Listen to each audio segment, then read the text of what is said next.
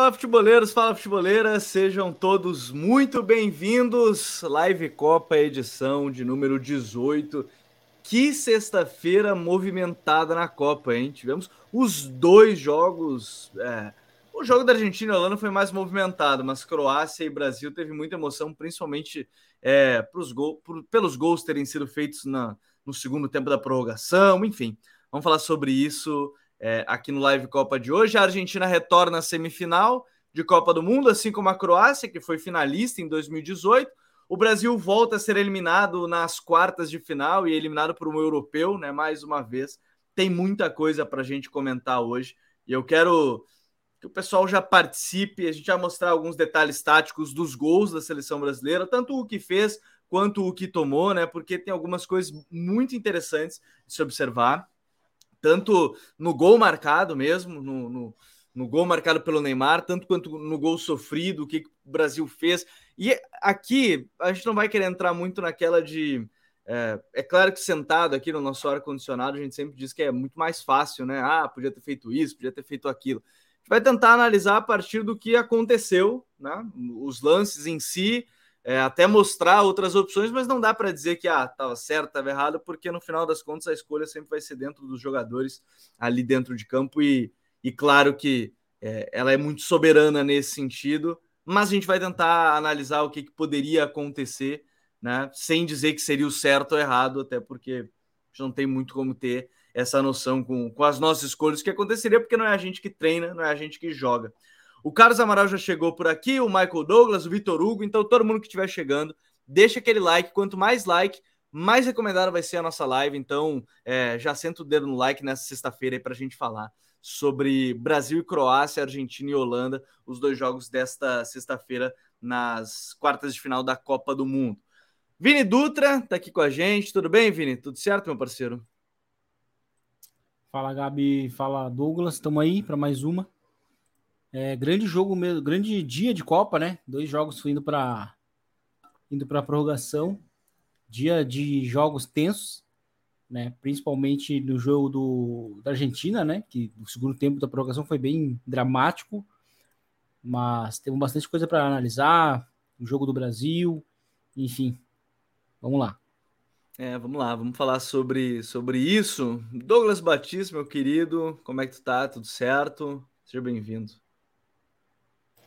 Boa noite, Gabriel. Bom dia todo mundo, né? Boa noite, no caso, todo mundo. Boa noite, Vini. Boa noite, todo tá mundo. Tá nocauteado, Douglinha já, já mandou um bom dia, ele tá nocauteado. É, não, para você ver, né? Para quem está ouvindo o podcast e não está vendo a live, tá todo mundo de preto aqui na live, tá todo mundo de luto. Pô, e não foi, e, e foi sem é. pensar, é. viu? Porque eu tô com a camisa do Futre que é preta, as principais, tá aí, ó. Sem pensar, tá todo mundo de preto hoje. Todo mundo de luto, mas é isso, cara. Foi um, de forma geral, foi um grande dia de Copa foi um grande dia de grandes jogadores, né? Neymar, Modric, Messi. Então, e até do professor Luiz Vangal, né? Se a gente for colocar um, um, treinador aqui que fez a mudança, uma mudança absurda hoje, né? Então, vamos lá, né? Vamos falar de futebol. É, e a gente tem que começar esse jogo do Brasil, acho que falando e exaltando, principalmente, porque nos comentários já tá, já estão enchendo isso. Ó. O Michael Douglas já mandou, o Modric teve muita liberdade, é, Vitor Hugo, Modric, Kovacic, Brozovic colocaram o jogo no bolso. É, boa noite, gente. O Luca Madrid, é, o bom apelido é o Luca Madrid ao invés de Luca Modric. Enfim, é, a grande reclamação do jogo hoje, Vini, foi que o Brasil não conseguiu impor seu ritmo, né? E, e aqui eu acho importante sempre a gente falar muito que tem os dois lados, né? O Brasil não conseguiu impor seu ritmo mas do outro lado tinha uma seleção que antes de a gente entrar no ar, a gente começou pequ um pequeno debate e que eu acho muito interessante, nem precisa entrar nele em si, mas é que a proposta dessa Croácia, a gente vai olhar, por exemplo, nos números desse jogo, a gente vai olhar ali, a Croácia teve é, foram nove finalizações, só uma no gol. Brasil, ao todo, no jogo, teve 21 finalizações e 11 é, no gol. Se a gente pegar primeiro tempo, Croácia teve três chutes, e no segundo tempo, né, teve também mais três chutes. Aí na prorrogação teve outros três chutes para totalizar esses nove, um no primeiro tempo da prorrogação, dois no, no segundo tempo da prorrogação.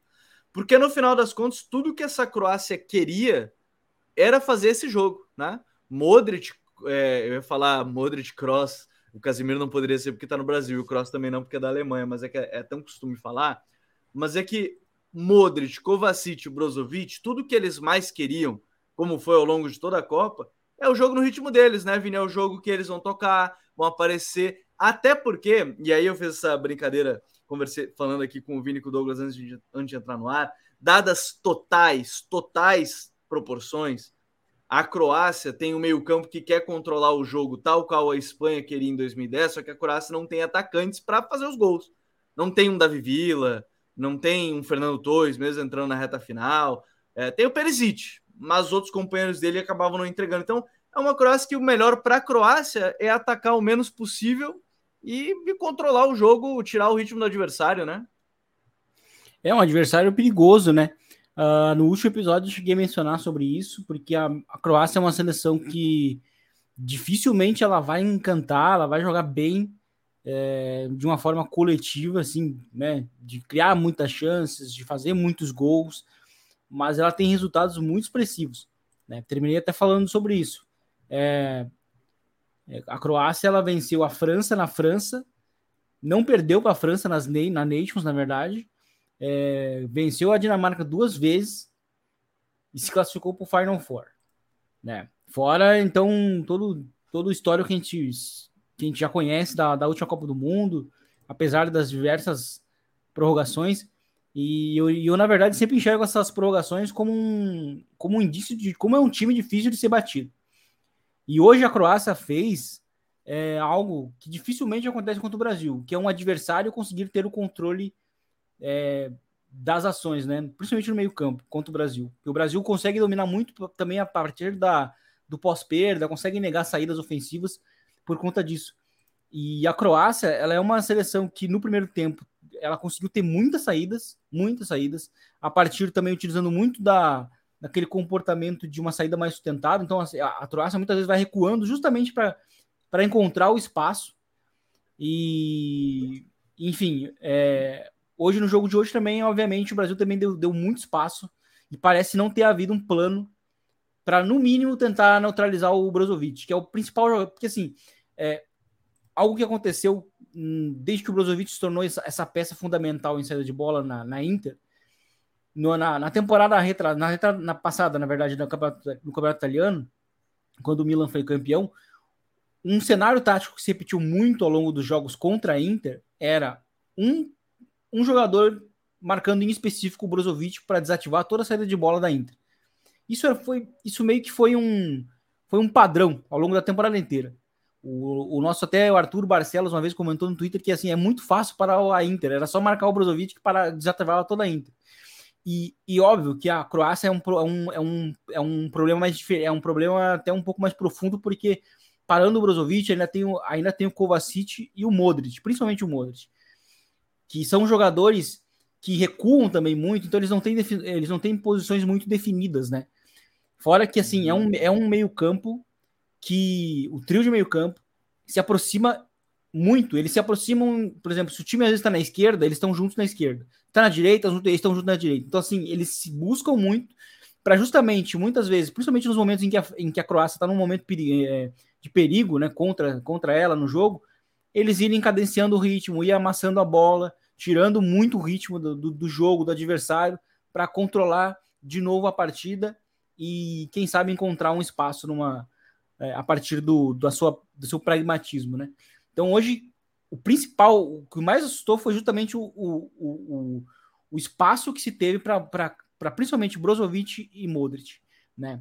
Que obviamente isso foi favorecendo outros jogadores dentro do time, como o próprio Juranovic hoje no primeiro tempo fez, foi espetacular o, primeiro tempo dele que ele fez, mas também muito a partir do espaço que ele tinha atrás da zona de pressão do Brasil, né? Depois ajustou no segundo tempo. Mas o grande pecado, assim, vamos dizer assim, que o Brasil cometeu hoje foi dar espaço para um trio de meio campo que consegue, por exemplo, controlar, eu diria facilmente, qualquer uma das seleções que hoje está viva na, na Copa do Mundo. Muito a partir, obviamente, da qualidade desse trio.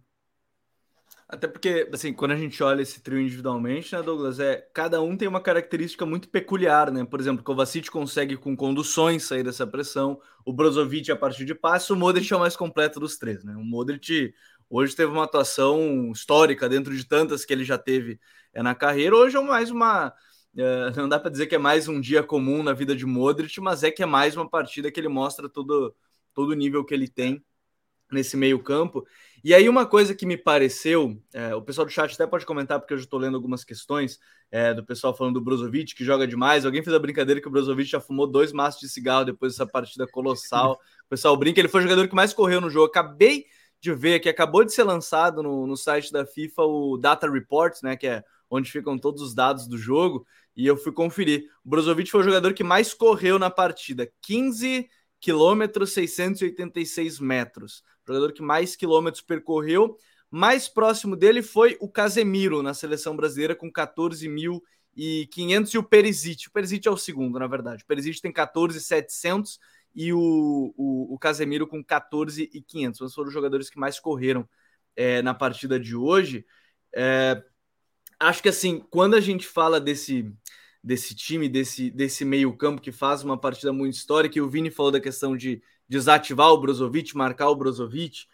O grande ponto, me parece, para não ter conseguido fazer isso, é que, primeiro, você tem um Neymar que não está 100%, então ele não vai fechar esse passe. Todos nós concordamos isso. Contra a Coreia, ele já era o cara que ficava até mais adiantado, o Richardson voltava mais.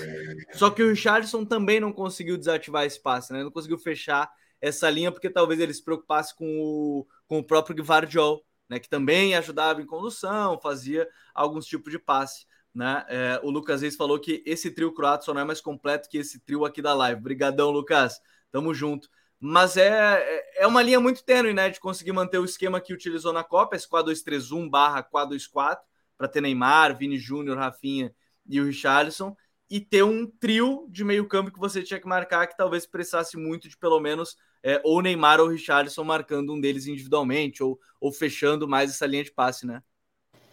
Sim, é, inclusive, muita gente falando da questão da pressão do Brasil. Acho que é até legal a gente trazer para a estatística, né, Gabriel? Que o Brasil ele tem uma das cinco melhores pressões da Copa, estatisticamente falando. Tava na matéria é. que você fez no Globo, né? Tem que se valorizar aí, rapaz. Não precisava, foi com vergonha. É... Mas sim, o Brasil, ele, estatisticamente falando, ele era uma das equipes que melhor pressiona na Copa. Agora, é, como o Vini citou, a Croácia saiu dessa pressão com uma facilidade muito grande. E para além de sair da pressão, a Croácia conseguiu fazer algo que talvez tenha sido a grande chave do jogo, e aí dá méritos também aos caras, né? Ao Modric, principalmente o Brozovic, que foram, eles tiraram a velocidade do Brasil.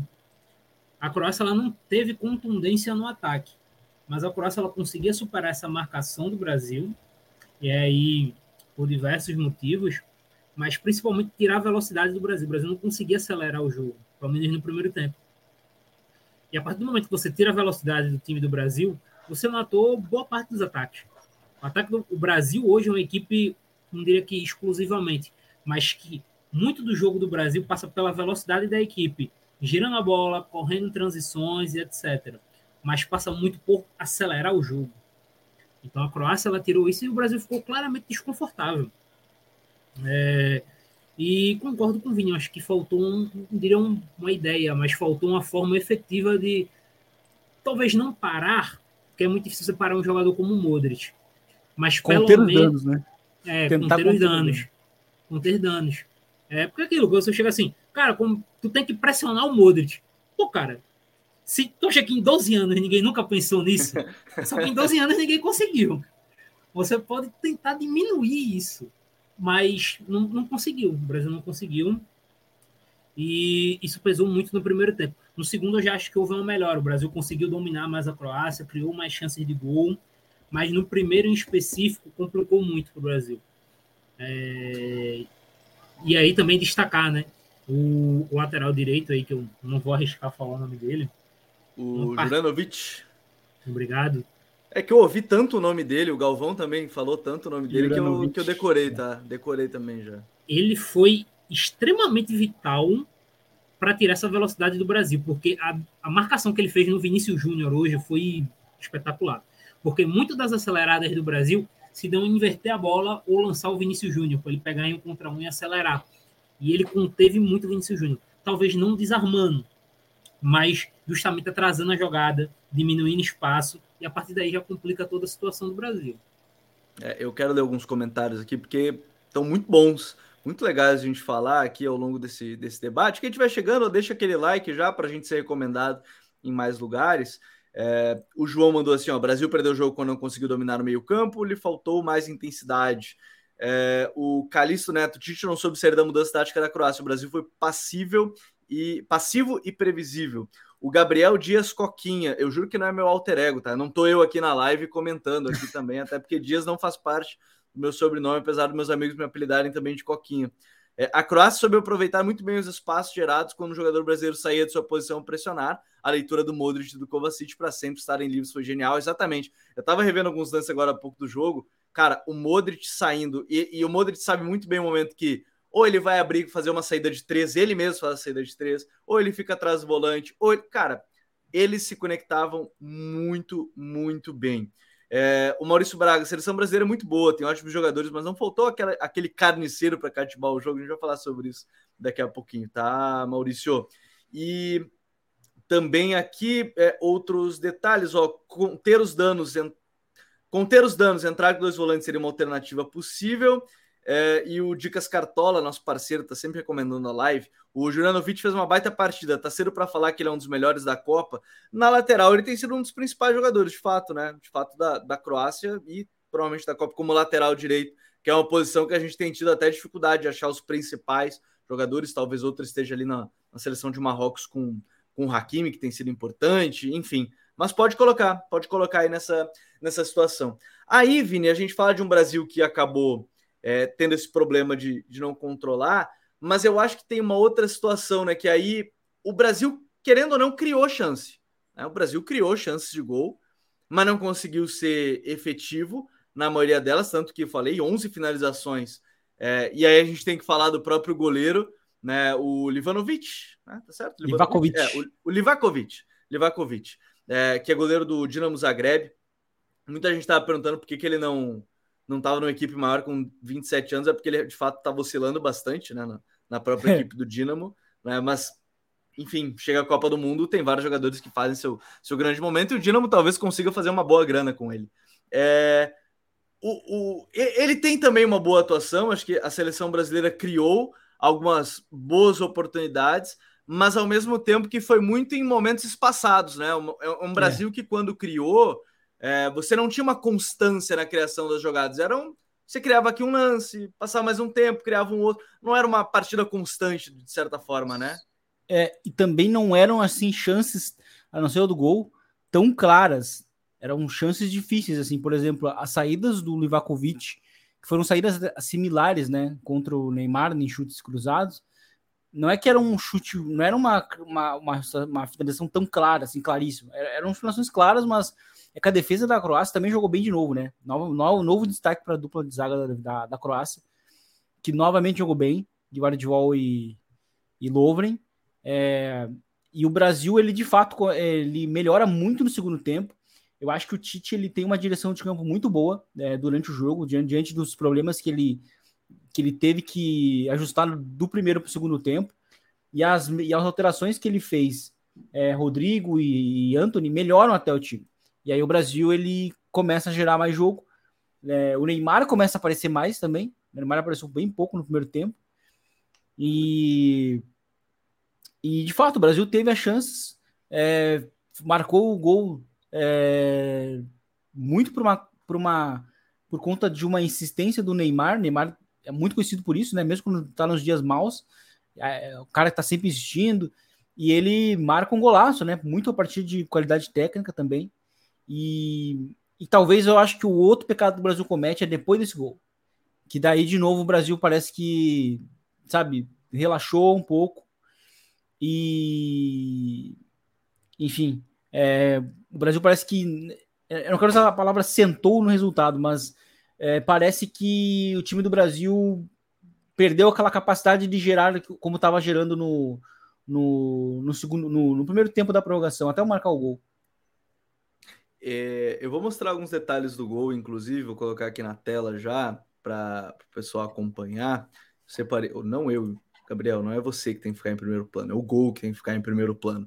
Só antes, eu vou pedir rapidinho que todo mundo está acompanhando aqui, até agradecer primeiro, o Fábio Ferreira mandou um superchat aqui pra gente, e ele pede desculpas por fugir do tema, é, ele disse que gostaria de se tornar treinador ou analista de desempenho, tem 27 anos, queria saber quais passos que deve fazer, curso, graduação, especialização, Bom, é, até dá para fazer um pequeno merchan aqui, Fabião. É, entrando no nosso site, futuri.com.br, a gente tem uma aba só de cursos, né? A gente tem curso de análise de desempenho, análise de mercado, para quem é interessado a entrar na área. Os nossos cursos são validados por diversos clubes do futebol brasileiro. Muitos, é, muitas pessoas que fizeram nossos cursos estão trabalhando na área. Alguns colegas nossos aqui do Futuro estão trabalhando na área. Curso de graduação hoje até pode ser requisitado, caso de educação física, mas não é exatamente o pedido é, de sempre, e de treinador, os cursos da ATFA, o curso da CBF. O da ATFA, para quem não é, é, o, da CBF, você precisa ter prática como é, ou ex-jogador ou cinco anos trabalhando no mínimo dentro do futebol, então o da ATFA acaba sendo uma, uma possibilidade. Mas basicamente é isso, tá, Fabio? Pode entrar no nosso site no futuri.com.br. Obrigado mais uma vez pelo superchat. É, falando do gol, é, é legal de ver que nesse gol o Neymar estava já naquele momento de insistência que ele tem que retornar. Né? Ele vai para atrás da linha do, de todos os jogadores, pega a bola de frente e sai um gol muito, muito, muito brasileiro, né? Porque é o Neymar recebendo, ele faz aquela tabela curta de sempre, bem característico, né? Toca pro Rodrigo, vai nas costas do pequeno espaço que aparece, vai de novo, recebe, aí ele faz o Guardiol sair da marcação, que estava marcando o Pedro e o próprio Paquetá, que nesse momento já estava jogando um pouquinho mais adiantado. E aí ele entra na área, faz o gol, sai esse bonito gol da seleção brasileira, num jogo bem brasileiro. É, é, até a gente colocou no nosso, no nosso Twitter a questão da brasilidade né, desse gol, dessas tabelas curtas, desse jogo curto, com jogadores ali se associando por dentro. Porque mostra também que não é. Não precisa só atacar por fora para criar chance de gol. Você pode atacar por dentro, mas tem que ser, de fato, a partir de jogadas de toque curto, aparecer é, é rapidamente. É um grande gol é, da seleção brasileira, num momento bem crucial do jogo. E aí a gente vai falar daqui a pouquinho sobre o momento do gol da seleção da seleção da Croácia, Douglas, porque é, é uma seleção brasileira. Eu não sei se a gente quer, se quer tocar nesse ponto, a gente pode falar um pouquinho mais depois do gol da, da Croácia, mas é uma seleção que se fala que perdeu o meio-campo, é, mas também era uma decisão difícil de quem tirar do quarteto para colocar Fred ou Bruno Guimarães, provavelmente seria o Fred, para povoar um pouco mais esse meio, né? Você tinha uma decisão aí bem difícil, porque coloca mais meio-campista, ok. Mas se eu tirar o Vini, o Neymar tem que ir para ponta e o Neymar não tá 100%. Tá? Se eu aí, tirar o Rafinha... Sabe o que ia acontecer? Ah. O Iranovic ia ter... Ia estar tá muito livre. Ia estar tá muito livre. Aí, se você tira... É, até pode ser o Fabinho, tá? Pode ser o Fabinho, vou colocar mais jogador. Se você tira o Rafinha você tem que deslocar o Richardson para a ponta direita ou botar o Vini Júnior torto, né? Porque aí você não quer desgastar o Neymar. Era uma decisão meio também difícil que o Tite tinha e talvez por isso que ele resolveu não tentar mudar isso para esse jogo. Não sei como é que você vê, Douglas. É, cara, essa questão assim, eu até acho que o Brasil conseguiu melhorar bem no segundo tempo. Acho que essa questão do meio-campo para mim não não foi tão crucial na segunda etapa. Acho que o Tite conseguiu se virar com o que tinha. E se virar, para mim, passa justamente, até já fizeram essa pergunta, sobre a entrada do Rodrigo e saída do Vinícius Júnior. Porque agora é um assunto um pouco espinhoso, né? Porque é, essa mudança em específico gerou muitas críticas na hora, inclusive. O Lucas Reis mandou aqui, ó, vocês teriam tirado o Vini aquela hora que o Tite tirou? Porque, vê só, para mim, o Tite não errou nessa mudança na teoria, mas ela foi uma mudança incompleta. Por quê? Vamos pegar do começo. Ontem eu dei uma entrevista, dei uma entrevista não, eu entrevistei é, o Júnior Câmara, treinador de base, passou por esporte Fortaleza, e no meio da entrevista ele falou sobre a Copa do Mundo, e ele disse, cara, tu sabe qual a principal diferença? Brasil, é, ciclo de Copa e do atual, é porque no último o Brasil jogava com o Neymar na ponta e agora joga com Vinícius Júnior e Neymar no meio. E o fato do Neymar jogar muda completamente a configuração do Brasil. Por quê? Porque o Neymar saindo da ponta, ele parte para dentro para construir sempre, e o Brasil sempre criava é, uma superioridade numérica por dentro contra os meio-campo, os meio-campistas adversários. Por quê? Porque o adversário sempre vai estar defendendo com três ou, é, três ou dois no meio-campo, né? Numa linha de quatro ou numa linha de três. E com o Neymar cortando para dentro, o Brasil vai ter no mínimo um trio e o Neymar. Então vai ter sempre quatro ou três. Então o Brasil sempre vai ter é, superioridade, superioridade numérica naquele setor. E para além disso, digamos que o adversário queira igualar essa superioridade, o que é que ele faria? o lateral que está acompanhando o Neymar passaria para dentro e aí igualaria o número de jogadores. Mas se ele faz isso, ele tinha um jogador passando para a linha de fundo. Então criava essa dúvida. Então, na teoria, o Brasil sempre tinha uma superioridade em algum local. No campo ou na lateral. E o Vini Júnior, como a gente já debateu aqui, é, o jogo dele é muito de receber aberto. Ele não tem muito ainda esse jogo interior. Então, com o Neymar jogando por dentro e o Vini por fora, é, o Brasil já não tem mais tanta superioridade. O jogo do Brasil passou mais de acelerações e de ganhar duelo. O Brasil é uma equipe que ganha e força muito duelo. É, inclusive, se eu não me engano, o Brasil é o time com. É, o segundo time na Copa com mais tentativas de um contra um por jogo, em média. É, eu não lembro agora quem era a primeira, o primeiro era Senegal. É, então o Brasil era o segundo maior. Isso fala muito sobre a característica dos jogadores. O que aconteceu com o Rodrigo, quando o Rodrigo entra no lugar do Vini? o Rodrigo é o jogador, na teoria, em características mais próximo do Neymar.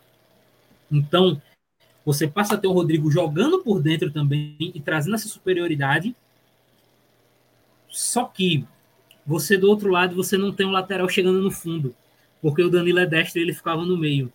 No começo, o Juranovic ele ficou com um pouco de dificuldade e ele não acompanhou. E o Brasil criou aquela superioridade com o Rodrigo e o Neymar juntos no meio, e tanto que o Brasil começa a criar. O Brasil no segundo o gol tempo. Faz, ele... O gol vai disso, né? Vou até botar na tela Sim. que o gol sai disso, né? Vou colocar aqui para o pessoal dar um entendido que o Douglas está falando. O gol tem o Rodrigo, Neymar. Eu quero achar o lance que tem. E o Danilo, ó, o Danilo, nesse lance específico, ele estava mais aberto, aí atraindo a marcação. Mas aí você, você até vê por dentro, né? Você vê que tá uma situação mais próxima de igualdade. É, o que não vinha acontecendo. Só qual é a questão? é, como o Juranovic no começo ficava com essa dúvida, o Brasil começou a criar e empilhar algumas chances. Só que a partir do tempo, como o Danilo não subia, ele passou a afundar. Tem um lance no fim do jogo, inclusive, que é muito claro que a Croácia está com todo mundo centralizado ali. E não tinha ninguém do outro lado. O lado direito estava completamente vazio. Então, por que a mudança do Tite para mim foi incompleta? É que tinha que entrado juntos Rodrigo e Alexandre. Porque aí ele teria esse jogador chegando no fundo e ele conseguiria manter a superioridade numérica em algum setor, seja do lado esquerdo com o Alexandre chegando no fundo, ou por dentro com o Rodrigo e Neymar. Então eu acho que faltou um pouco disso. acho que o Alexandre ele conseguia jogar pelo menos 15 minutos, né? Ele entrou no segundo tempo da prova, então pelo menos 15 minutos ele tinha livre. Então, eu acho que pelo menos naquela metade final do segundo tempo, ele tem que ter colocado o Alexandre. Acho que talvez faltou um pouco dessa leitura para o Tite. É, pode ser um pode ser um bom ponto e que o pessoal até tá comentando. O João falou que quando ele tirou o Vini e pôs o Rodrigo, eu ainda pensei que ele poderia refazer o time colocando o Martinelli e trazendo o Rodrigo para o meio. Aí você teria é, Neymar e Rodrigo com o Martinelli, que poderia ser esse cara mais aberto, né? Como ele fez o jogo contra Camarões, bem aberto para esse um contra um. É, o Planeta Vermelho disse que teria mantido o Vini por mais tempo, colocaria Rodrigo na direita no lugar do Rafinha, e então mais tarde tiraria o Vini, colocaria o Martinelli. O Gabriel diz: acho que jogo, acho que jogo faltou jogadores que se deslocam mais entre as linhas, até mesmo fazer entrelinhas nos clubes, como Jesus no Arsenal, que aí acabou lesionando, né? Ou até mesmo Everton Ribeiro ou Gabigol no Flamengo. E ainda aqui, eu acho que a Croácia demorou demais para mexer quando levou o gol, pois estava visivelmente cansado. Agora, sobre o gol da Croácia, é, eu vou colocar aqui na tela porque eu separei aí. Esse é um gol mais longo de mostrar mas tem alguns detalhes e aí eu quero que vocês comentem e vocês dois também podem participar dessa, dentro dessa discussão, porque a jogada, é, para quem não tinha revisto ou para quem não viu, eu fui ver depois, eu, eu nem lembrava que tinha sido um lateral. Para começar, eu não lembrava que tinha sido um lateral. Ela começa num lateral, porque o frame que está rodando por aí é já na hora que está todo mundo lá na frente da seleção brasileira, né? Então, eu acho de uma certa forma meio errado de analisar, porque esse é o único frame do lance. Aí eu acho até um pouco, um pouco errado ver dessa forma. Mas a jogada ela começa na lateral e aí a gente vai adiante. Teoricamente, o Brasil está iniciando uma fase ofensiva, né, com a lateral. Aí você tem o Pedro Fred, o Antônio, o Alexandro jogando por dentro, né? Como é o lateral da seleção brasileira, joga por dentro. Aqui é o Anthony e o, o, o Rodrigo e o Neymar, né? Já estão ali um pouquinho mais do outro lado. Brasil tenta recuperar a bola, perde a bola, dá uma discussão. O Alexandre está perto aqui do, do Kovacic, né, nesse lance ainda. Brasil tenta recuperar a bola, que ela dá uma rebatida. Ela rebate, o Fred sobe um pouquinho mais a pressão e aí ela sobra para o Pedro. Nesse lance a gente pode falar até um pouquinho mais a partir daqui, depois a gente vai discorrendo um pouco mais. Não quero dizer que a escolha do Pedro estava errada, mas aqui, Vini, me pareceu muito é, a questão de ansiedade também, né? Porque o jogo estava 1 a 0 115 de jogo, estavam 5 minutos para acabar a, a, prorrogação, foram dois, três de acréscimo, então ah, uns 8 minutos para acabar o jogo, e só foram esses três por conta do gol da, da Croácia. É, você tem aqui o Rodrigo e o Neymar, teoricamente, dois caras que podem controlar mais o jogo, de dar aquele passe de segurança, de ah, vamos segurar a jogada. Só que talvez vendo aqui o, o Fred e o Anthony, o Pedro quis acelerar um pouco. Né? Então, aqui já começa. É, é, nesse caso, assim, já começa aquele ponto de tá, vamos tentar acelerar, mas talvez não fosse o caso de acelerar faltando cinco minutos para acabar o jogo, né, Vini? É. Eu acho que talvez aí foi, um pouco de ansiedade de matar o jogo. É, num dos poucos ataques também do Brasil nesse segundo tempo de prorrogação né? Que seria um início de ataque, né? Porque a jogada ele recebe, e né? Para quem não lembra, o que, que acontece aí, ele já dá um passe meio que de primeira pro, pro Fred? Isso. né? E aí, aí o Guardiol vai pro, com o Guardiol recuperar. Recupera, né? Então, eu acho que aí era um momento assim de tirar mesmo né, o, o, a velocidade do jogo, fazer o que a Croácia fez nos momentos de pressão no Brasil no segundo tempo. Quando o Brasil botava a Croácia na, na, nas cordas, a Croácia simplesmente cozinhava o jogo, né? E, e o que faltou para o Brasil foi um pouco disso, sabe? Foi ter um pouco de, de calma e na hora do jogo até o, o Gabi chegou até a fazer uma comparação que seria aquele, aquele 3 a 2 do Real Madrid, né? Do, do Real Madrid Barça, para quem não lembra, o Marcelo não faz uma falta no meio de uma transição, né? Isso. E, e, e, fora que é o seguinte, né? Aquele Real Madrid tinha um, tinha um jogador a menos naquele momento do, da partida, né? E, e talvez ali, como naquele momento o Real Madrid estava muito confiante, porque naquele ano, para quem não lembra, o Real Madrid ganhava muitos jogos decisivos, ganhava todos os jogos decisivos. E esse foi um dos poucos jogos que eles perderam. E principalmente com um a menos. E eu acho que quando e ganhou a liga, aquele ano inclusive ganhou a liga, né? Esse jogo é lembrado, ganhou mas ganhou a liga o Real Madrid. É. Não, de ganhar a própria liga. A própria, Ganhou a própria liga. Sim, liga. Foi, o, foi o ano do auge, né? Foi o ano que eles ganharam ah. a liga e o bicampeonato. E aí eu, eu acho que o Brasil se assemelha um pouco ali com, com, a, com a questão da confiança. O Brasil viu ali uma, o Pedro, né?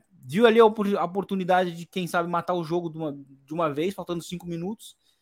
E aí foi o suficiente para uma grande também ação defensiva do Guivardiol, que, porra, numa, numa prorrogação ele, ele acabou se recuperando também, né? De um cara que entrou depois, né? E acaba iniciando o lance, né?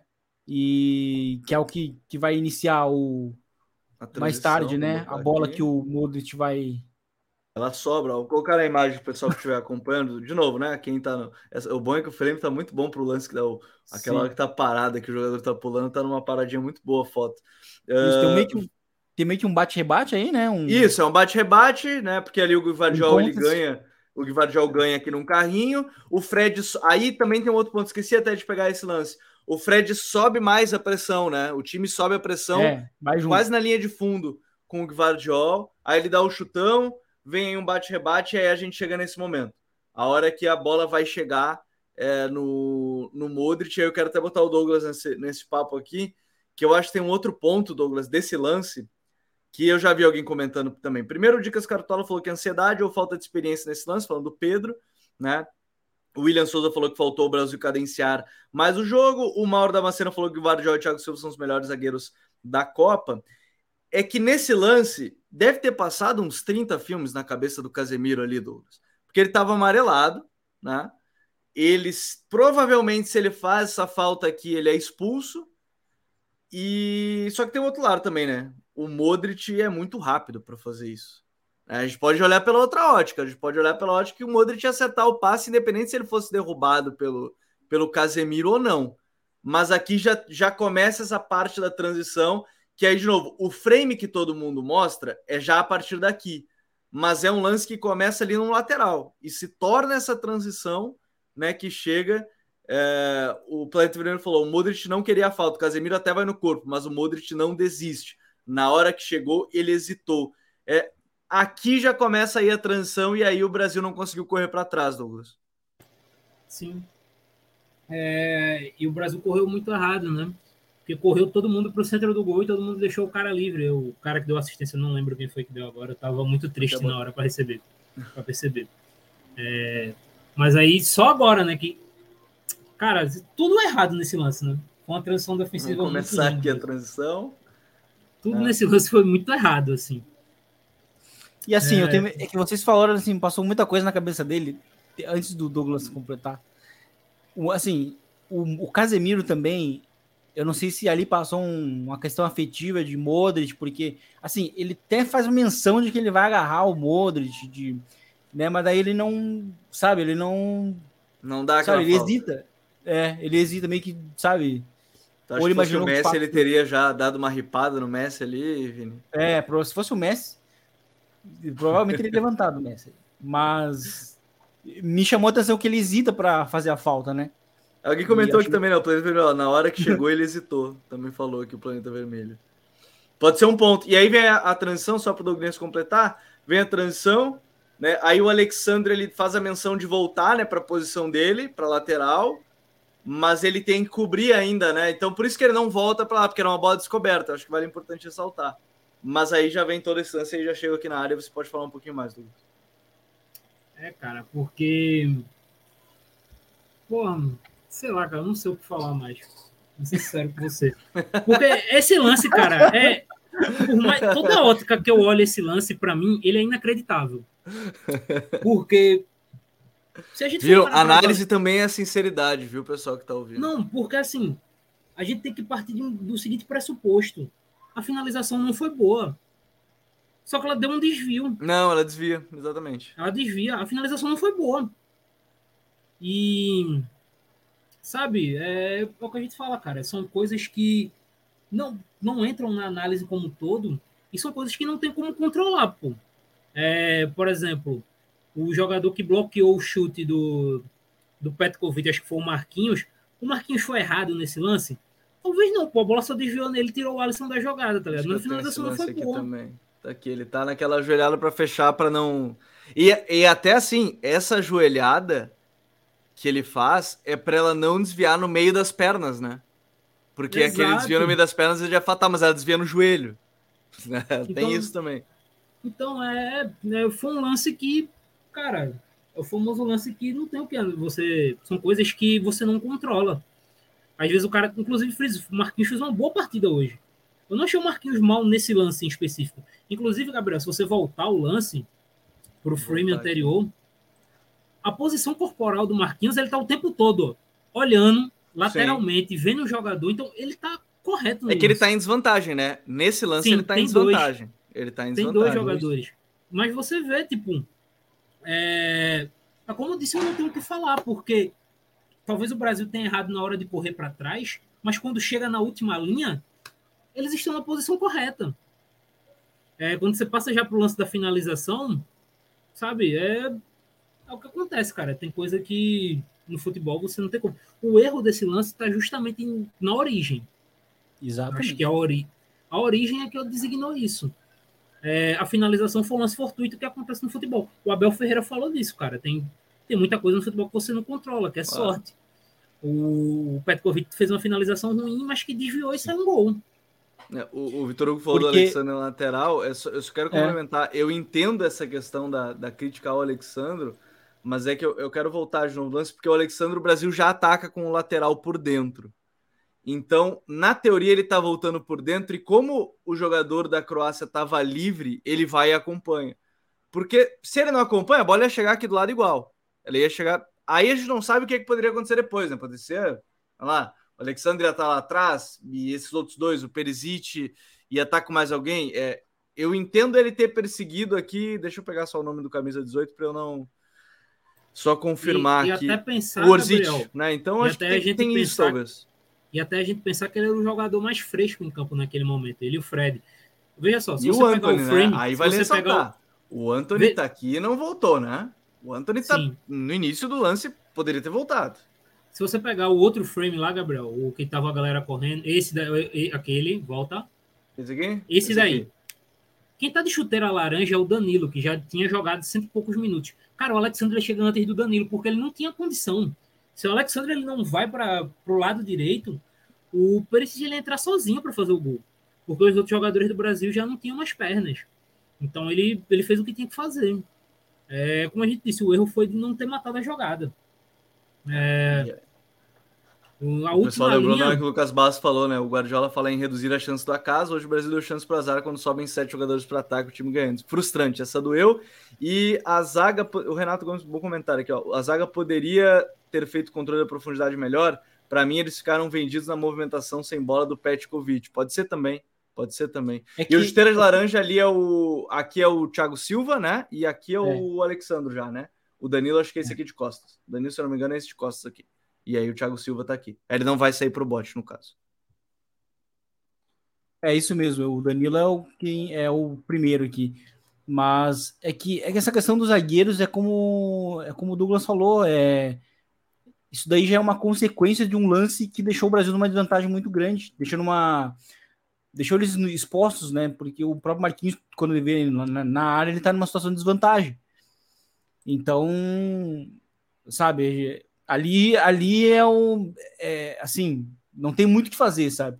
E, e a questão do Marquinhos ter, ter, ter bloqueado, eu acho que é, acho que assim, qualquer chute tem que ser tentado ser bloqueado, porque se, digamos assim, se o Marquinhos não vai, tem um comportamento passivo, e se o Bruno Petkovic acerta no ângulo, todo mundo vai estar falando que o Marquinhos não. exato, não, É. exato, exato. Então. Se ele pega é- essa bola e mexe na gaveta, exato, você não desvia ninguém. A gente, não sabe, Exato. a gente não sabe pra onde iria esse chute. Talvez fosse no meio do gol, mas não sabe. O Marquinhos também não iria, é. É. Mas é, que- é eu acho que todo chute tem que ser bloqueado. Até usando como exemplo, o último que a gente analisou aqui, que foi o, o- o gol do Gonçalo Ramos. Foi um, foi um chutaço, o primeiro, o primeiro gol que ele fez contra a Suíça, mas o Scherer, ele oferece toda uma janela de chute para ele. Então, é, eu acho que é o mesmo caso, assim, eu acho que o, o Marquinhos ter tentado bloquear, né, 115 minutos, né, ele, ele jogou o jogo todo, então, assim, não tem muito o que fazer, ele, te- ele tentou, conter, tentar, tentou conter o dano, tentou ficar na frente para que o chute não fosse no gol, e no fim, É.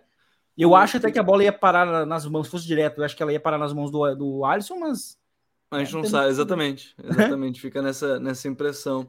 É, e eu, eu só quero ressaltar ainda também que ele estava em inferioridade. Né? É, Justamente é por essa transição defensiva do Brasil que acabou sendo meio complicado. Ele estava em inferioridade. Ele tinha que escolher alguém para marcar. Essa bola poderia ser, sei lá, uma bola em profundidade às costas dele, ele ia tomar ou não. Aí é, é um papo que a gente ficaria horas e horas debatendo o que, que poderia acontecer. E acabou batendo no joelho dele e, e entrando. E Fritz, Ah, novamente, e- ele e- tava e só com outra coisa, né? posicionamento. Ele tava com posicionamento. Fritz, de novo, ele tava com posicionamento corporal Ah, perfeito. Ele Total. tinha, o, que ele tinha, o que ele podia fazer nesse lance, ele fez. Ah, e só uma outra coisa, dá para aí a gente já elogiou bastante o Croácia, mas vamos elogiar o Livakovic fez o jogo da vida dele. Ele É, foi bem nos pênaltis, foi bem durante o jogo, ele fez no mínimo cinco defesas de mano a mano. Que ele foi E- bem na saída. Ele foi bem. E aí saída. a gente pode fazer uma outra crítica também mais construtiva ao Brasil. Tirando o jogo contra a Coreia do Sul, o Brasil teve um aproveitamento muito baixo em finalizações. O Brasil conseguiu Se eu não me criar engano, bem. se eu não me engano, dos times que chegaram nas oitavas, é, o Brasil era o que mais precisava de chute para fazer gol. É. Mas eu acho que isso também está um pouco relacionado com a Copa que o Neymar fez. É uma Copa ruim. Não... Então acho que ele, ele é um cara que ele também está ligado muito ao, ao desempenho, principalmente dos pontas também, né? Porque ele é, ele é muito influente nesse sentido. Então, se ele não está bem, a, produção vai diminuir. Apesar de que, assim, né? Mesmo em dias maus, o Neymar produz, como produziu no gol da, do primeiro gol, né? Contra a Sérvia. Produziu hoje, do- simplesmente uma jogada que que nasce meio que do nada, né? A primeira, o primeiro gol. É muito a partir de uma qualidade dele, mas tá relacionado à, atuação baixa do Neymar. Mas, obviamente, né? o- A atuação de hoje tá, con- tá contextualizada com a questão física dele. É, então, eu acho que são esses pontos mais interessantes que a gente possa é, ressaltar é, nessa, nessa questão.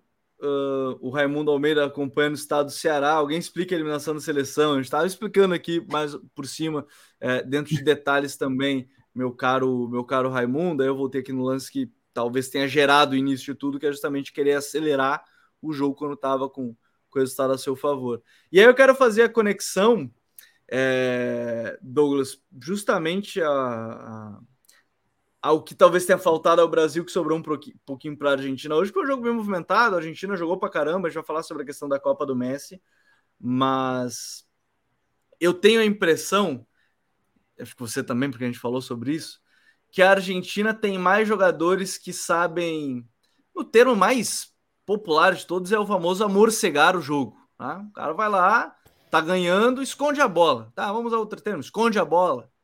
Esconderam a bola, tentaram. Uh, às vezes falta o Gandula. Na Copa não tem como, porque não é. O time não é mandante, né? Não tem como esconder Gandula nem nada. Mas a Argentina, tent... claro que tomou o gol no último lance, naquela falta, não é belíssima jogada ensaiada do Ergost, aquela coisa toda, né? Mas é, assim, a Argentina conseguiu amorcegar muito mais o jogo do que o Brasil conseguiu, e o Brasil talvez tivesse bem menos risco do que a Argentina para esse jogo. Porque a Croácia a gente já falou aqui, né? É, o Lucas botou quase todos praticamente. Escola Depou e Otamendi de jogar, é, e o Paredes também, então, o Paredes que deu aula hoje sobre isso. É, é que a Argentina conseguiu controlar, mesmo que. Ah, tomou os dois gols, ok. Eu acho que tem isso, tem isso. Poderia não ter. Mas aí a, a Holanda também teve muito mérito. É que a Argentina conseguiu, por uns 40 minutos ali, esconder muito a bola nesse jogo. Sim. É, depois que saiu o segundo gol do Messi, a gente não fez de tudo para não ter jogo ali, né? Todo mundo estava disposto a vamos, vamos fazer alguma coisa é, para tirar a velocidade da Holanda e isso de várias formas. O Martinez tentou um lance logo, de, logo depois do gol, né, com o Luke De Jong. Teve o lance do, o lance do Paredes, a gente tá até brincando aqui fora do ar, que eu disse que foi o lance mais bonito da Copa, né? Que o Paredes, no espaço de dois segundos e meio, ele dá dois carrinhos completamente insanos e depois chuta a bola no banco da, da Holanda. Sim. Cria o caos, um, né? Cria o caos. O jogo passa quatro minutos parado, que é o que ele queria. Tudo que ele queria naquele momento era parar o jogo. É, então, assim, tudo, ele, ele alcançou o feito dele da forma mais bonita possível, né? É, mas brincadeiras à parte, faltou um pouco, eu não sei dizer a palavra, vou dizer malícia, faltou um pouco dessa malícia para o Brasil de pausar, porque assim. O Gabriel Zé, naquela confusão que o Paredes criou, o Macalister. O tava, tava rindo. É, a câmera vai pro Macalister ele tá rindo, cara. Ele tá rindo. E o Brasil ele faz um gol na prorrogação, e tu tem 15 minutos de prorrogação de segundo tempo, com o adversário completamente cansado. Irmão, tu não pode deixar ter jogo. O que eu quero dizer, tu tem que chutar a bola para fora, alguém cai, alguém faz alguma coisa, mas tu tem que tirar a velocidade do jogo o máximo possível. Tu tem que dar um jeito de, de tirar a velocidade. Faltou muito nisso no Brasil. É, e, e sobrou na Argentina. É porque, como a Argentina tomou aquele gol no final, as pessoas gostam de pegar a análise em torno do resultado. Mas a Argentina, durante acho que 30 minutos do segundo tempo, ela simplesmente impediu que tivesse jogo. Sim. E aí isso é mérito total deles. E agora passando para a bola, cara, que senhor treinador é Luiz Van Gaal. Porque... Vale, vale frisar, tá? Ele nunca perdeu um jogo de Copa do Mundo no tempo normal. Vale, vale frisar. As duas é... Copas que ele caiu, ele caiu nos pênaltis. E assim, tá todo mundo falando do Airghost, né? Que fez os dois gols, mas é bom destacar. Ó, o Berrais, que começou no banco, deu as duas assistências. Então, assim. Exatamente. O cara fez. A, a, a, as mudanças dele foram impressionantes. A falta no último lance, a gente tava até brincando aqui, né? Discutindo é, se a falta no último lance se tinha sido um pedido do Erghost, se tinha sido algo ensaiado. Ah, é porque assim, algumas pessoas talvez não saibam. O Erghost fez um gol igual há dois anos. A gente na Bundesliga, no, né? no Twitter, é, na Bundesliga. A, a gente colocou no nosso Twitter, arroba FutriFC. O pessoal que não segue a gente lá pode seguir. Tá lá o vídeo. Há dois anos ele fez o gol exatamente. O cara cobra falta, dá nele, ele domina, finaliza e faz o gol. Um lance muito parecido em final de jogo. A gente ficou na dúvida, pô, será que foi ele só que pediu a jogada? Mas ao mesmo tempo o Vangal é um cara tão maluco que é capaz dele ter ensaiado um lance desse ter dito, ó, faz isso aí. Mas de todo jeito, grande jogo da Argentina. É, o Scaloni tá, encontrou né, a equipe dele.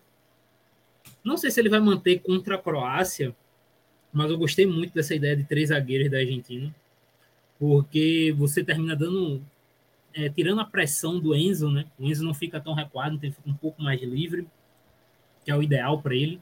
E esse trio Depou, Enzo e McAllister encaixou bem. O Messi também fica um pouco mais à frente, né? Então você não exige tanto. E como o Di Maria não está 100%, ao você colocar o Lisandro, automaticamente você não coloca uma opção duvidosa no ataque, porque o Papu não está fazendo uma boa Copa, o Lautaro não está fazendo uma boa Copa. Então, eu gostei dessa opção do, do Scaloni e termina ajudando muito a equipe da gente. Né? Tá numa crescente muito grande. É, não sei se vai ser campeão. Não sei se vai ser campeão.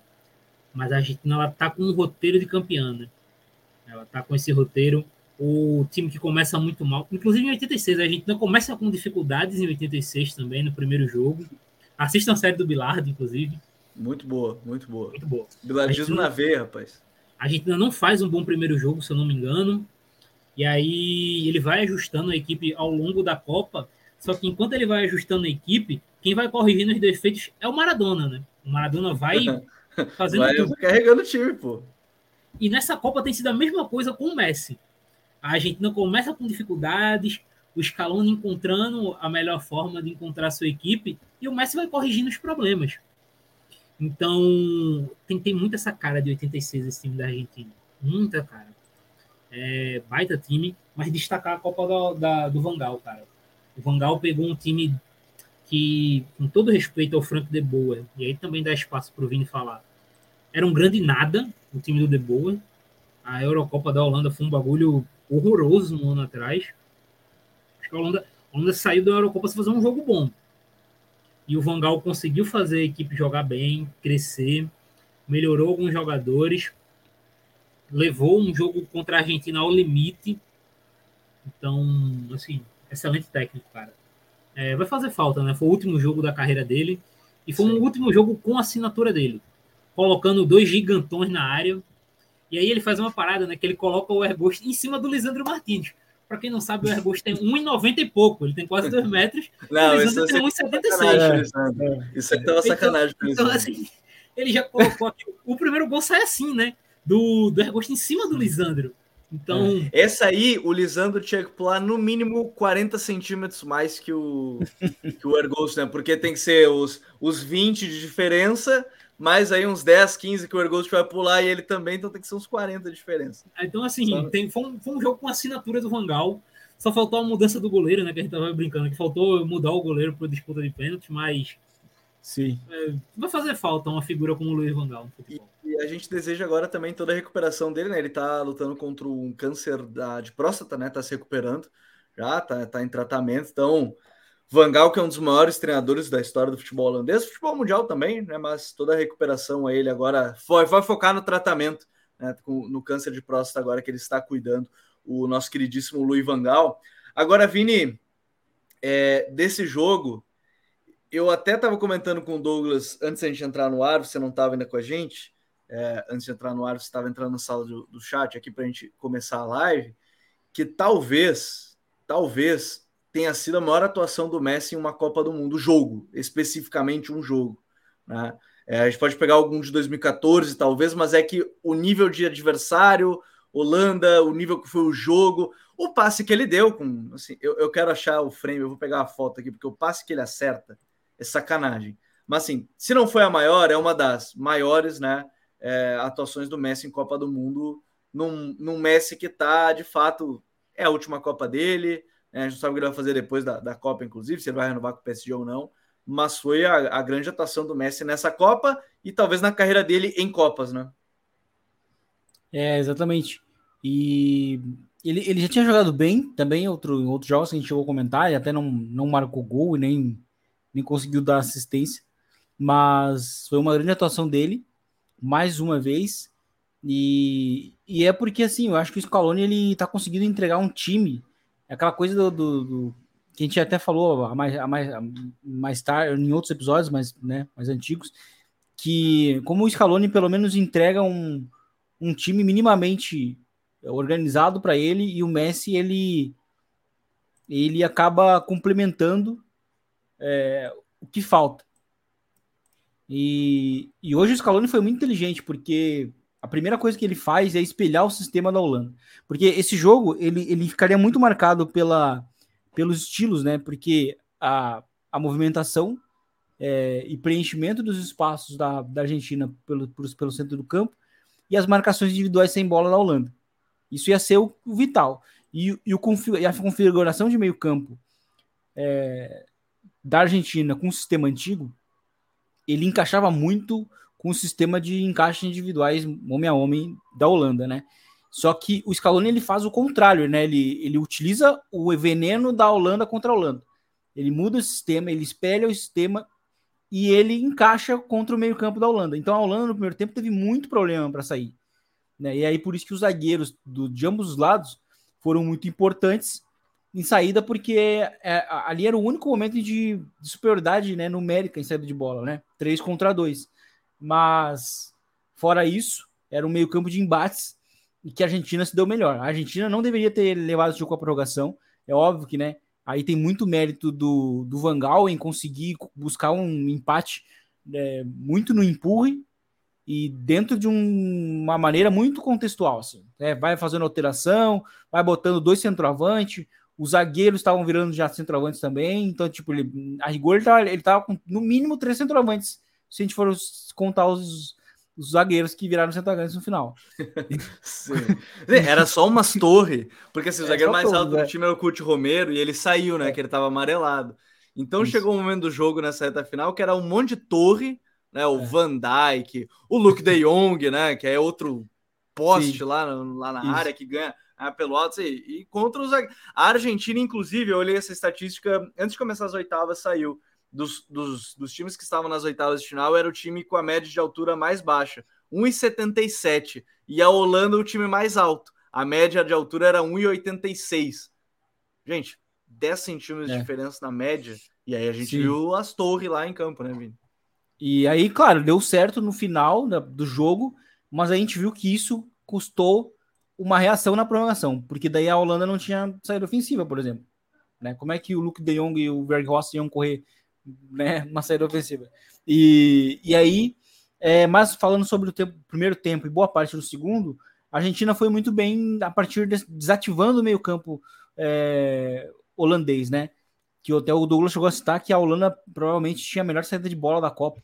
Então, assim, para a Argentina conseguir desativar esse, esse time com bola, que praticamente não gerou nada no primeiro tempo, isso significa que o time teve muito mérito sem a bola. Então, era um jogo de embates para ver e, e, de, e, de, máxima é, cobrança em termos de, de, concentração para que, seu, que o defensor não perdesse o seu par, que é algo que, é algo que acontece no primeiro gol, né? O, principalmente com o movimento do Nahuel Molina, que acaba emulando ali um movimento do de Maria, né, por um pouco por fora, mas vai aparecendo um por dentro. lembrar. Isso. Ele encontra o Messi entre é, por dentro, né, num espaço até bem reduzido, e o Messi arranca, o, o Ake tem que sair, né? Ele precisa compensar é, que ele que ele elimina antes, acho que é o De Jong, né? No início da jogada, o Messi. É o De Jong, é o De Jong, é o De Jong. É. E aí, o Messi, nesse lance, tem, um, tem uma, algo que talvez acho que ninguém percebeu ainda, ou pelo menos eu não vi ninguém comentando, que é o movimento de corpo que ele faz sem a bola, que obriga o Ake a hesitar. E isso é o, é o que gera o espaço. Parece que ele vai chutar, né? Parece que ele vai Parece conduzir ele... ainda um pouquinho mais, né? É, e aí o Ake faz a mesma coisa. Só que ao contrário. E Aqui, aí, ó, eu, eu, só quero abrir esse parênteses, Vini, desse lance, uhum. porque se ninguém viu, se você não viu o jogo se você, ah, vamos lá, o Douglas e o Vini não, não viram o jogo. Se eu pegasse e mostrasse esse lance aqui, se alguém me falasse só, essa, esse, essa bola aqui do Messi, ela parou aqui. Se alguém me dissesse isso e eu não tivesse visto o jogo, eu ia dizer, cara, tu tá de sacanagem comigo. Aí eu quero entrar no que o Vini falou, porque essa pequena hesitação fez a bola, porque assim, eu vi a, o melhor tweet para mim sobre esse lance é que nem no Paint, se você tiver que fazer uma linha reta, dessa bola até aquele ponto, ela bate em algum lugar. No Paint, você vai fazer uma. Ela vai bater em algum lugar, não tem como ir reto até ali. Aí, o fotógrafo da Reuters, que me fugiu o nome, esqueci de anotar aqui para live, ele tirou a foto no momento do passe. Vejam onde a bola passou antes de chegar nos pés do Molina. Então, assim, isso aqui também é uma coisa que é o acaso, que é o que a gente falou do gol do Brasil. A bola podia não desviar no é. Marquinhos e no meio do gol. Mas essa bola aqui tinha muito mais chance de desviar no Ake ou só bater no Ake e, e ir para outro lado do que passar na linha reta e chegar no Molino. Então, assim, por isso que esse lance, para mim, é um lance muito icônico e não vou dizer que o Messi pensou que a bola ia passar exatamente no meio das pernas do, do, do Ake e tal. Mas, assim, torna muito genial esse lance, Vini. Aí você pode completar. Eu queria mostrar para o pessoal que tá vendo, porque é muito absurdo o mínimo espaço Sim. que essa bola passa, que era o único espaço que tinha como passar. É, exatamente, é um lance difícil, né? O passe do Messi. É, e eu acho que, que isso tenha, acho que talvez tenha sido proposital, justamente porque não tinha mesmo espaço e pelo movimento que ele faz anteriormente, que é o que, que é o que meio que obriga o Aki também a, abrir as pernas, né? E, e aí pelo menos surge esse espaço para ele para ele pa passar por dentro ali, apesar de ser bem curto, né? E, e, e, enfim, eu acho que esse é um gol que, que foi chave justamente porque lá no início da jogada a Holanda perde né, o seu marcador, que seria o Nahuel Molina, porque ele faz um movimento por dentro. É, e aí a Holanda precisa ir compensando, né? E, e aí o Messi consegue ir superando o, o, o De Jong, obriga o Ake a sair, né? E aí sai essa assistência, né? E, enfim, que é uma jogada brutal também. E fora que a, a, esse sistema, a mudança de sistema, ela fez outro outro ponto bem interessante que foi é, conter também o Dumfries no ataque. Né? Sim. O Dumfries não foi tão, tão presente dessa vez. E, enfim, o, o, o Acunha ele acaba sofrendo. Ele sofre pênalti, né? Sofre pênalti 2x0. Sofre pênalti. Então, como esse sistema, essa adaptação do, do Scaloni foi, foi muito bem pensada, porque ela, ela tá direcionada nos dois gols do time. Nos dois gols. Então, ali.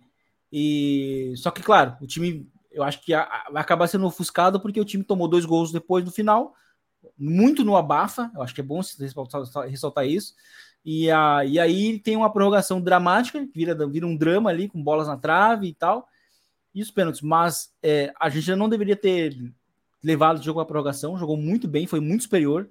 É, a partir do uma adaptação do Scaloni que para mim novamente tem sido um treinador essencial para esse novo momento de uma Argentina organizada que entrega o suficiente para o Messi ir completando. O, o Scaloni para mim tem um grande fator, Douglas, e aí eu já quero tocar no ponto Argentina e Croácia para a gente fechar esse, essa live hoje, é que ele não teve medo das mudanças, não teve, porque os três zagueiros ele fez dois, três testes antes de começar a Copa, mas na Copa ele, teve, ele trocou meio time titular. Primeiro que ele perde o Chelsea, né, antes da Copa, mas depois do jogo contra a Arábia, que aí gerou um grande caos até nas redes, ah, ele vai trocar seis jogadores. Cara, todos que ele trocou, todos viraram titular e estão jogando bem. Né? É, ele trocou ali o Lautaro pelo Julian, o Julian tá bem, é bem melhor que o Lautaro, porque o Lautaro tá errando tudo, tá com azar. Cara, assim, eu nem sei o que dizer sobre o Lautaro. Melhor que o Lautaro nessa Copa, pô, um muro um, um muro um meio fio, né? Cara, não sei, não sei, tá, tá, uma coisa de louco. O Lautaro não tá acertando nada. Acertou o pênalti hoje e talvez isso é. tenha dado uma soltada, né? Pro Lautaro dar uma, dar uma aliviada, alguma coisa assim. Laterais, na zaga, enfim, ele, ele acabou mudando em todas as posições. Eu acho que isso é muito muito interessante do, do Scaloni. Ele sabe que é uma Copa, ele sabe que são sete jogos e ele tem que mudar. Se tiver que mudar, tem que mudar. E ele mudou.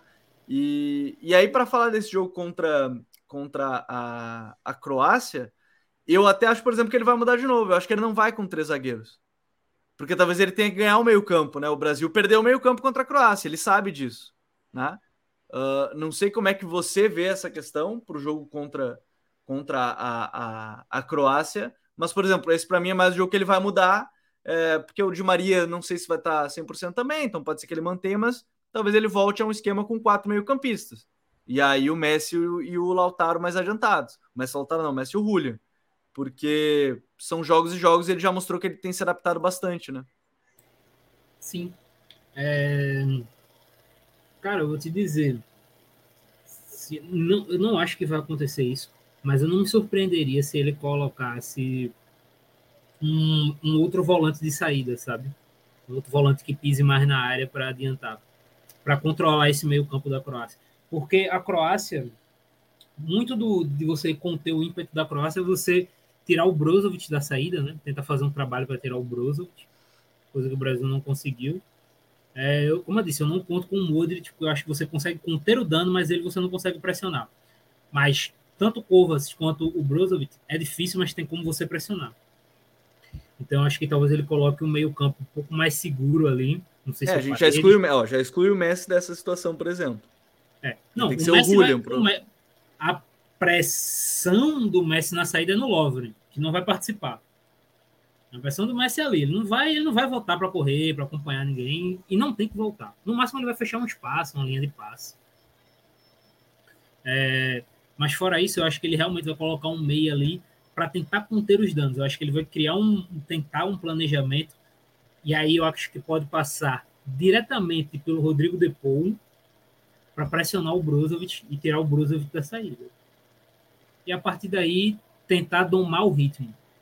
Eu acho que a Croácia, a grande questão de você jogar contra a Croácia é você conseguir domar o ritmo do jogo. Porque como a gente, disse, como a gente falou aqui, a Croácia ela tirou muita velocidade do jogo. Mas com essa qualidade dos meio-campistas que ele tem, eles têm capacidade muito clara de acelerar o jogo quando eles querem. O Brozovic, o Kovac e o, e o Modric, eles têm essa capacidade. Então, se você transforma o jogo no seu ritmo, você tira o ritmo da Croácia, é o, é, é o ideal para a Argentina. Eu acho que muito disso, dessa, de causar esse desconforto, vai ser impressionar o, o Brozovic. E eu acho que ele vai fazer isso com o Rodrigo Depou. O Depou que já está entrando naquela história de redenção, né? O Depou fez dois jogos muito ruins na abertura da Copa, melhora contra a Polônia e faz dois jogos muito bons em mata-mata. Então, depois ele já está na jornada de redenção na Copa aí. E eu acho que ele. De, a é, jornada do herói. A jornada do herói. Título, vai terminar, vai terminar no gol de título, né? Inclusive, Gabriel, você falou agora, tem até um ponto. Ah. Ele pode fazer essa mudança sem alterar nenhuma peça, né? Porque, para quem não lembra, o Lisandro Martins também é volante. Ele pode fazer a é. mudança é. sem alterar nenhuma peça. Ele pode só avançar o Mas Lisandro. eu acho que ele vai. Mas se ele tiver que fazer, ele vai botar o Paredes, eu acho. Acho que ele não vai fugir Pode disso. Ser, mas é uma possibilidade, sabe? Sim. Do Scaloni, sim. eu já cheguei no ponto do Scaloni que eu não duvido de nada. Acho que ele é um cara e não vai, tem... vale lembrar, ele não vai ter o Acunha, né? O Lisandro sim. também era lateral esquerdo. Aí tem é porque o, o Scaloni... É lateral esquerdo. Até pegando a ideia do Vini, que o Vini falou e tal, que ele não tem medo de mudar. O Scaloni, ele tem uma parada que eu respeito muito no técnico, que é ele é um cara muito arrojado. Se ele vê uma parada e ele acha e nem que ele parece, pode fazer, né? É. Parece um cara parada, dele, simplesmente. Ele vê uma parada, ele acha que pode, ele vai tentar. Pode dar errado, mas ele vai tentar. Então, eu não duvido de nada assim, do que ele pode fazer. Ele já mostrou isso nessa Copa. O que ele acha que pode fazer para melhorar a Argentina, ele vai fazer. É, eu tenho, eu tenho muita curiosidade para esse jogo, Vini, porque é, também esse meio-campo, assim como a Croácia teve que impedir chegar a bola no Neymar, vai ter que impedir chegar a bola no, no Messi. Né? Só que diferente do Brasil, é, a Argentina não joga exatamente com extremos caras bem abertos, são os laterais que fazem esse, esse trabalho. Então já muda talvez um pouco até a configuração nesse sentido. E, e mesmo assim, a Argentina tem criado mecanismos para encontrar o Messi. Contra todos os times, o Messi tem pelo menos duas, duas, três boas possibilidades ali naquela zona que ele adora receber, que é na entrada da área. Né? Então, esse é o grande. De novo, entra na mesma coisa, né? ninguém impede, mas tenta conter os danos dessa do Messi aparecendo naquela zona. É, e vai ser um meio, vai ser um embate bem duro, porque assim, Kovacic, ele é meio que o Depou da Argentina, porque quando eu digo isso é, é mais é porque ele é uma presença física que complementa é, o, a Croácia, no caso, né? Ele é um cara muito importante na, na, na, na, na pós-perda, por exemplo. É, é, um pouco quase invisível, mas ele tá ali. Ele é, um, é o jogador fisicamente mais mais inteiro da. da, da mas, não sei a palavra completa, mas é o mais. É o mais eu acho que é o mais completo assim, em termos físicos da Croácia. Então ele tem um bom pé, por exemplo, para um desarme logo, para divididas e tal. E então assim, a Croácia também tem bons defensores de espaço, né? O Modric é um desses vários clássicos, logo que ele chegou no Real Madrid, muitas vezes era ele quem tinha que marcar o Messi, muito através de cortar a linha de, de passe, né, e preencher espaço, encurtar o espaço. Então ter o Messi também nas costas do Brozovic pode ser interessante ver como que a, a Argentina pode é, pode incomodar nesse sentido, né? E, enfim, porque esse time da Croácia é um, é um time que, assim, é, a linha, a primeira linha de quatro e os três meio-campistas são muito bons, né? E ainda tem o, o Perisic, que é o, é o atacante que, mais próximo de oferecer alguma coisa, né? Em termos de certeza, mas é um time perigoso, é um time que ele tá moldado para qualquer situação, para qualquer situação, é, e ele pode controlar também qualquer um desses que estão na Copa. A seleção da Croácia, muito a partir desse meio-campo, ela é perigosa por isso. E fora que ela tem esse, esse pragmatismo, né? Tomou um gol, por exemplo, hoje não, não demonstrou sinal, uma coisa que a gente não comentou, não demonstrou sinal de desespero em nenhum momento. Sabe aquele desespero de, ah, vamos, uhum. vamos, todo, todo mundo goleiro na área. Não. Acalma, porque parece que entenderam que em algum momento ia surgir o gol, um, uma oportunidade para o gol. Que é algo que a gente comenta muito do Real Madrid. Real Madrid, quando toma um gol na Champions, parece que não, Parece que tá 0 a 0 ainda, mas parece que sabe que vai, vai, vai surgir o um momento. E a Croácia tem essa calma. Então é, é, é, um jogo que tem cara de prorrogação, de novo. E, e acho que deve ser um jogo muito equilibrado, assim, ó, muito equilibrado, porque o Messi também vai enfrentar uma defesa que tá jogando muito bem, né? A dupla de zaga tá jogando muito bem na Croácia, Lovren e Guardiol. É, e, e, isso da Croácia entra muito na questão da mentalidade desses caras, né? Eles podem estar, ah, tomei 1 a 0 mas mantém o ritmo, não vai mudar, não vai sair muito desesperado dentro do que, e, do que se espera, Douglas. E aí entra até na questão de que é uma geração de vencedores, né? Talvez não pela seleção, apesar deles já, pô, caras são semifinalistas de Copa, foram finalistas de outra, né? Pela seleção eles já ganharam o que tinha que ganhar. A gente vai ver a história do futebol croata. Mas assim, tá falando de um pentacampeão da Liga dos Campeões ali, e, e que desde. Até deu uma travada na tua uhum. voz, Douglas. Você tem que também ganhou muito. Acho que o Kovacic tem um. Deu uma travada quando você falava do Modric, porque de fato, né? Um quinto, é, cinco Champions e até vale o destaque, tá? É, agora a Argentina igualou, mas a Croácia é uma das cinco seleções com mais semifinais de Copa do Mundo desde, 90, desde que se separou da. No caso, teve a dissolução da Iugoslávia, tá? São três semifinais, 98, 2014 e 2022. Tem mais semifinais de Copa. Agora a Argentina igualou, mas tem mais semifinais de Copa que o Brasil, por exemplo. Não, Brasil não, perdão. Eu tenho que pegar essa lista mais que Portugal, mais que as outras seleções, assim, consideradas mais maiores, Itália, né? que Espanha, mais que, mais que Itália, né? Mais, mais, que França, que, né? mais que França. É que de, França tem 98, porque... 2006 e agora 2018. É, então não. França não, não, mais que a França, mas enfim, é, é, Cara, só de estar no top 5 já é um Sim. bagulho meio histórico, assim, um país que é muito pequeno. Enfim, você Sim. falava do, do Modric, Isso, é, isso do, é importante, exatamente. País pequenininho. É um país pequeno, um país pequeno. Então, é como se o Uruguai chegasse. É, como se o Uruguai chegasse agora seguido em várias semifinais. É basicamente para quem, pra galera que quiser ter, quiser ter ideia, a Croácia ela é menor que o estado de Pernambuco, que é onde eu moro. Pronto. É. Então, Mas não querem deixar terminar o Douglas é terminar as frases. é. é. Para além do São Modric. Pode lançar, pode lançar, agora vai. Para além do Modric, multivencedor, né? Pentacampeão da Liga dos Campeões, o Kovacic também tem várias Ligas dos Campeões. É, no Real Madrid no Chelsea, no Chelsea até ele ganhando mais minutos. Então, são caras que estão acostumados a jogar os grandes jogos, estão jogando, estão acostumados a jogar, viver grandes momentos.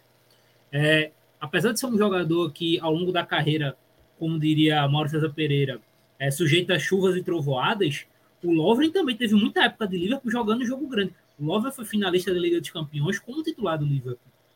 Então, já faz uma segunda grande Copa, Frícia. A Copa de 2018 do Lovren também foi boa. Então, são caras que estão muito tempo jogando na elite da Europa, mas não só jogando na elite, estando jogando os principais jogos. Isso é uma situação que pesa, pô. O o Perisic foi campeão da Liga dos Campeões com o Bayern.